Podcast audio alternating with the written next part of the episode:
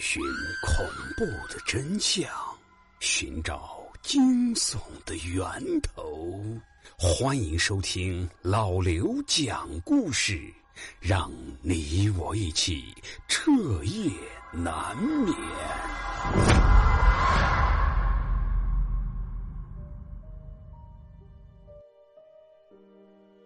对于这件事情，我曾经回忆过无数次。每次回想起来，我都会汗毛直立。对于这件事情，我从来都是闭口不言的。今天，我想把这件事告诉大家，因为事情是从凌晨的敲门声开始的。那么，这个故事的名字就叫做《凌晨鬼敲门》。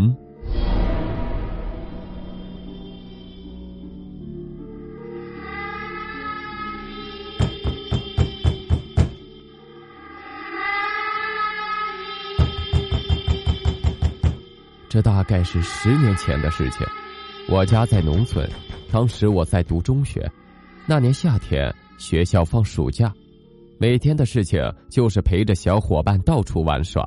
暑假作业上一个字也没有写。这几天总是乌云密布，每天晚上我都可以听到窗外狂风呼啸和树枝折断的声音。偶尔还能在院子里听到塑料盆被风吹得滚来滚去，我躲在被窝里，感觉到异常的温暖，非常温馨。我感受不到外面凛冽的寒风，觉得很安全。我躲在属于自己的被窝里，安然入睡。睡了一会儿，我醒了过来，外面的风依然在呼啸着。窗户上没有玻璃，只钉着一张塑料薄膜，用来遮风挡雨。塑料薄膜被风吹得呼啦作响，只有细微的风从空隙灌进来。眼睛穿过黑暗，房上的木头大梁隐约可见，我甚至可以看到房顶角落里的蜘蛛网。我沉浸在黑暗之中。此时大概是凌晨。大门外突然响起了敲门声。我家的大门是用木头做的，没有上油漆。敲了几下门之后，有人在大门外说话了：“文豪妈，你赶快出来！你看你儿子把我家儿子打成什么样了？”我看不到门外是谁，可能是邻居。但是凌晨来敲我家的门，似乎有点不对劲。我产生了一种感觉，我感觉到大门外有一个三十多岁的女人，旁边还站着一个七八岁的小男孩。我冒出了冷汗，我把被子裹得紧紧的，只露出一个头。冷汗把我的身体浸湿了，油腻腻的。突然，我妈在旁边的屋说话了。大晚上的吓唬谁呀？赶紧滚！平时我妈的脾气很和蔼，跟别人说话总是笑脸相迎。此时说出这样的话，我感觉门外的绝对不是人，最起码也不是正常人。我妈被吵醒了，我也就不紧张了，有妈妈抵挡着，我什么也不怕。伴随着妈妈的声音，我又安然入睡了。一直睡到公鸡打鸣，天色放亮，我才醒了过来。昨晚的事情我还历历在目，本打算吃早饭的时候跟我妈说说这件事情，可是小孩子的我存不住事，忘记说了。吃完早饭，我就急匆匆的跑出去疯玩去了。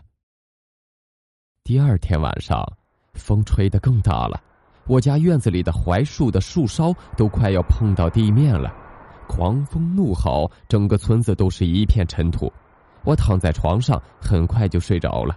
正当我熟睡的时候，被一些杂乱的声音吵醒了。我听到院子里的水缸倒地碎裂的声音，还有呼呼的风声。那个水缸是我家吃水用的。我爸爸在水缸的底部上装上了一个水龙头。明天我爸爸肯定很生气，但是。令我害怕的不是这些，是我家的堂屋。我听得很真切，放在堂屋的板凳居然倒了，茶瓶也碎了，我还听到桌子挪动的声音。我妈刚买的一篮子鸡蛋也摔在了地上，我记得那篮子鸡蛋值二十块钱。我知道这不是风在作祟，因为堂屋的门已经被我妈锁起来了，不可能会有这么大的风吹进来。我突然想起了昨天晚上敲门的那个女人，我不敢动。不敢说话，甚至连呼吸都很轻微。可是我又非常困，在这种恐惧的困意下，我逐渐的睡着了。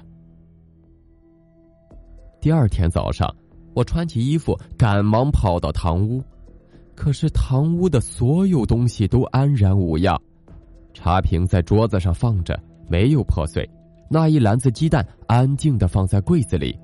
院子里的水缸也稳稳的坐在砖头上，只是院子里的槐树贴着墙面倒下了。我知道这是被风吹倒的。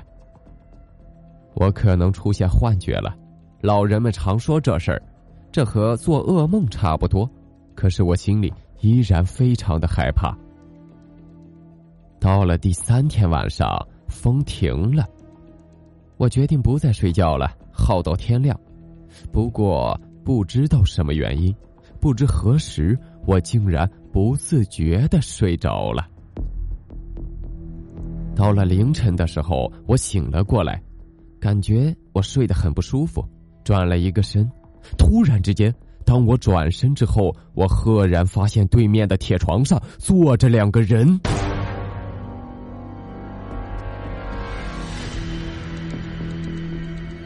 我和他们只有一米多的距离，铁床上坐着一个女人，还有一个小孩儿。我瞬间就想到了前天晚上敲门的事情，他们都面无表情的看着我，女人的眼神有点幽怨，小孩却很乖巧。女人伸出手摸了摸小男孩的头，说：“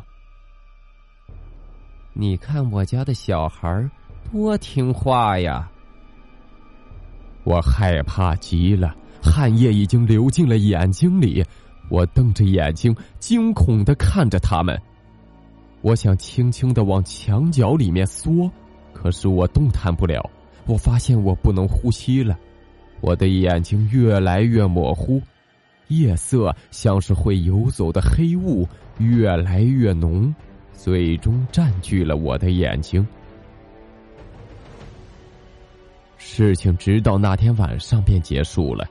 有人说这是鬼压床，在医学上解释这是睡眠瘫痪症。我不知道这件事情，我可能会终身难忘。可是这到底是怎么回事呢？我至今都没弄明白。